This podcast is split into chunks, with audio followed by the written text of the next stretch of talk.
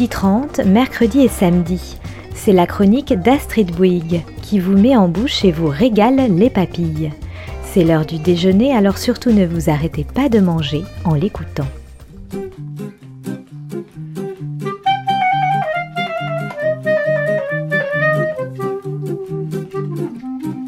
L'art à toutes les sauces. La chronique qui ne retient que la part comestible de la culture.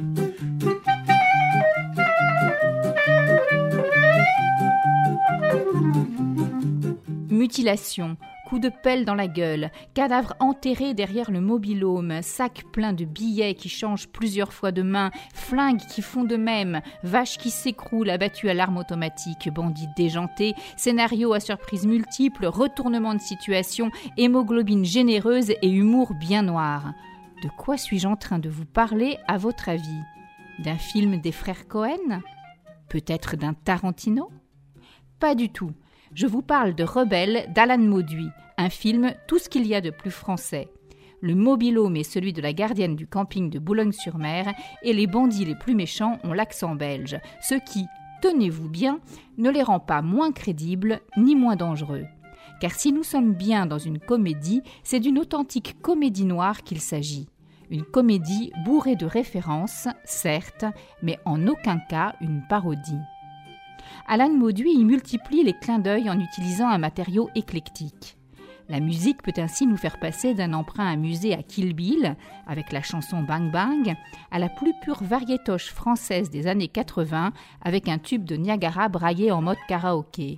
Après tout, c'est Yolande Moreau et non Uma Thurman qui tient le fusil. Quant à l'image, elle nous mène sans problème de l'arrivée en ville avec panoramique sur une pancarte géante façon Free Billboards de Martin McDonagh, mais affichant Boulogne-sur-Mer, au gros plan sur la chaîne de travail de la conserverie de macro locale que la caméra accompagne à la manière de celle de Claude Zidi dans L'aile ou la cuisse. On suit alors le long du tapis roulant les gestes des ouvrières et les actions mécaniques des machines. Éviscération, ététage, nettoyage, séchage, tri en fonction des tailles, parage et remplissage des boîtes. Rien ne nous est épargné. Instructives, certes, et dignes d'un documentaire, ces images de l'usine, qui sont celles du générique, annoncent aussi la couleur. Né délicat à s'abstenir, l'ambiance sera au cru et au sanglant. Mais surtout, ces opérations de conserverie font massivement écho à la trame d'un polar dans lequel les personnages semblent vivre sous une double menace permanente. Être castré et être mangé, métaphoriquement ou non. Émasculation et anthropophagie donc. À l'intersection de ces deux horizons punitifs se trouvent les macros. Arrêtons-nous un instant sur l'événement qui va précipiter Sandra, Marilyn et Nadine, trois ouvrières de la conserverie, dans une rocambolesque histoire de banditisme. Après la journée de travail, Jean-Mi, le chef de service, coince dans les vestiaires Sandra, ex-Miss Nord-Pas-de-Calais, tout juste rentrée au Bercail, après 15 ans sur la côte d'Azur, et qui, n'ayant pas su capitaliser sur son titre, se voit contrainte d'ôter ses bagousses bling-bling pour mettre les mains dans le poisson. En moins de temps qu'il n'en faut à un macro pour faire le tour de l'usine en tapis roulant, le Dijon-Mi passe de la drague appuyée au harcèlement et du harcèlement à la tentative de viol caractérisée. En se défendant, Sandra claque violemment une porte métallique sur son sexe dressé et le lui tranche net. Se vidant de son sang, le petit chef, ainsi mutilé, périt par où il a péché et ne me demandez pas comment j'orthographie péché dans ce contexte portuaire. Revenons un tout petit peu en arrière maintenant. N'avait-on pas eu le mode d'emploi de la scène dès le début du film, lorsque Nadine, briefant Sandra dans son premier jour à l'usine, lui avait expliqué les bons gestes à avoir pour le remplissage des boîtes de maquereau Si c'est trop gros, si ça veut pas rentrer, tu leur coupes la queue. C'est QFD point de départ de l'intrigue, cette queue coupée se révélera vite emblématique de la grande entreprise de joyeuse émasculation à l'œuvre dans ce film, où les mâles, parfois simplement dépassés par la situation, mais le plus souvent se conduisant comme de vrais salopards, ne sont de toute façon jamais à la hauteur. Que l'un d'entre eux, le flic, s'appelle Digne est une ironie. Chef de service violeur, inspecteur véreux, mari feignant, père démissionnaire ou amant violent, on voit défiler dans Rebelle une belle brochette de macros en tout genre, à qui nos trois héroïnes vont, littéralement dans le cas de Jean-Mi, symboliquement pour les autres, couper la queue avec brio. Autant dire que le film tout entier repose sur le double sens de quelques mots-clés. Certes, les femmes ne sont pas toujours réglo dans Rebelle, loin de là. Mais elles assument leurs gosses au moins, et on aurait tort de les prendre pour des victimes apeurées. Si elles encaissent sec, elles cognent de même, ne font ni dans le sentimentalisme ni dans la dentelle, et ont besoin de tout, sauf d'être protégées des hommes par d'autres hommes qui ne valent pas beaucoup mieux que les premiers. Pour la faire courte, c'est le cas de le dire, si le terme que je m'apprête à employer était encore propre à désigner le courage et la détermination, on pourrait dire que dans ce film, ce sont les femmes qui ont des couilles. Le fric, ça conserve. Et ici, elle va être servie pour les conserves. C'est ainsi que les ouvrières commentent l'arrivée de la belle Sandra à l'usine. On aurait envie d'ajouter que la rébellion aussi, ça conserve. Sandra, Marilyn et Nadine, les trois personnages féminins hauts en couleur magistralement interprétés par Cécile de France, Audrey Lamy et Yolande Moreau, sont rebelles. Pas seulement encore belles pour Sandra, plutôt à nouveau belles mais différemment. Enfin belle peut-être pour les autres, et surtout pour le personnage incarné par Yolande Moreau, qui renaît littéralement en se révoltant.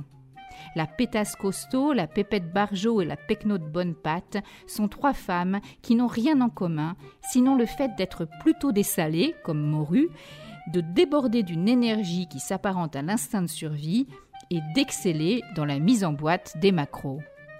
Retour sur la chaîne de travail. La lecture qui nous faisait apparenter Jean-Mi à un macro à qui on coupe la queue est confirmée, si besoin était, quand Marilyn propose de faire sortir le corps de l'usine petit à petit en fabriquant quelques boîtes de conserve supplémentaires.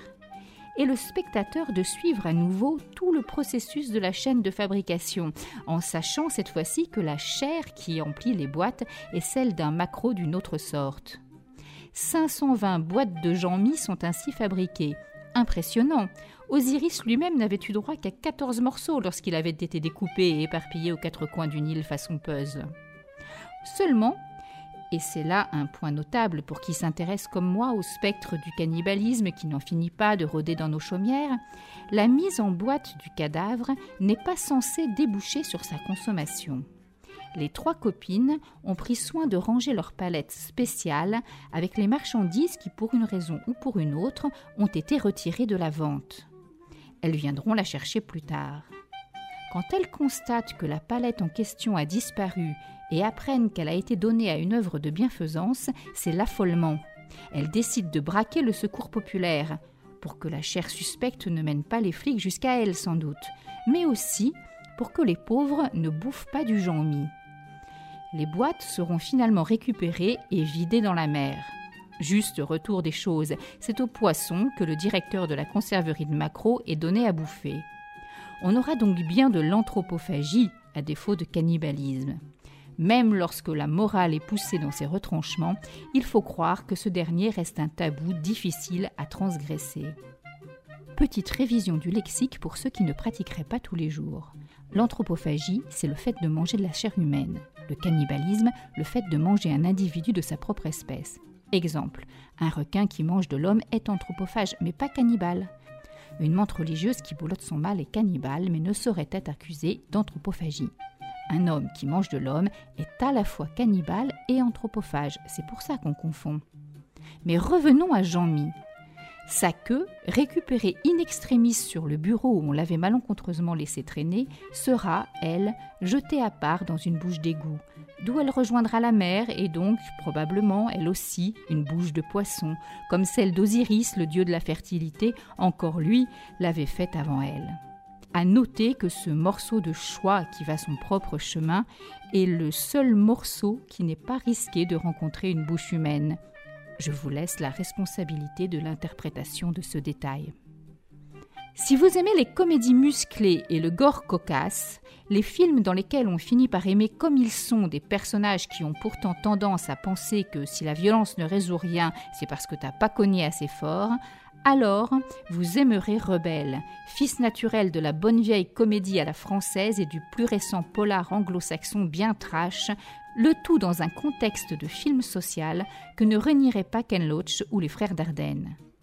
Le mélange aurait pu être aussi pourrave que des moules frites pas fraîches arrosées de ketchup, mais il se révèle aussi jouissif et réussi que. que. que quoi au fait? C'est vrai? Qu'est-ce qu'on pourrait manger maintenant? Du maquereau à la moutarde? Du maquereau pomme au four? Je ne sais pas pourquoi, mais ça me dit pas grand-chose là. En revanche, je n'aurais rien contre une petite matelote. Ce plat au joli nom si féminin, à base de poisson coupé en morceaux et cuisiné au vin rouge.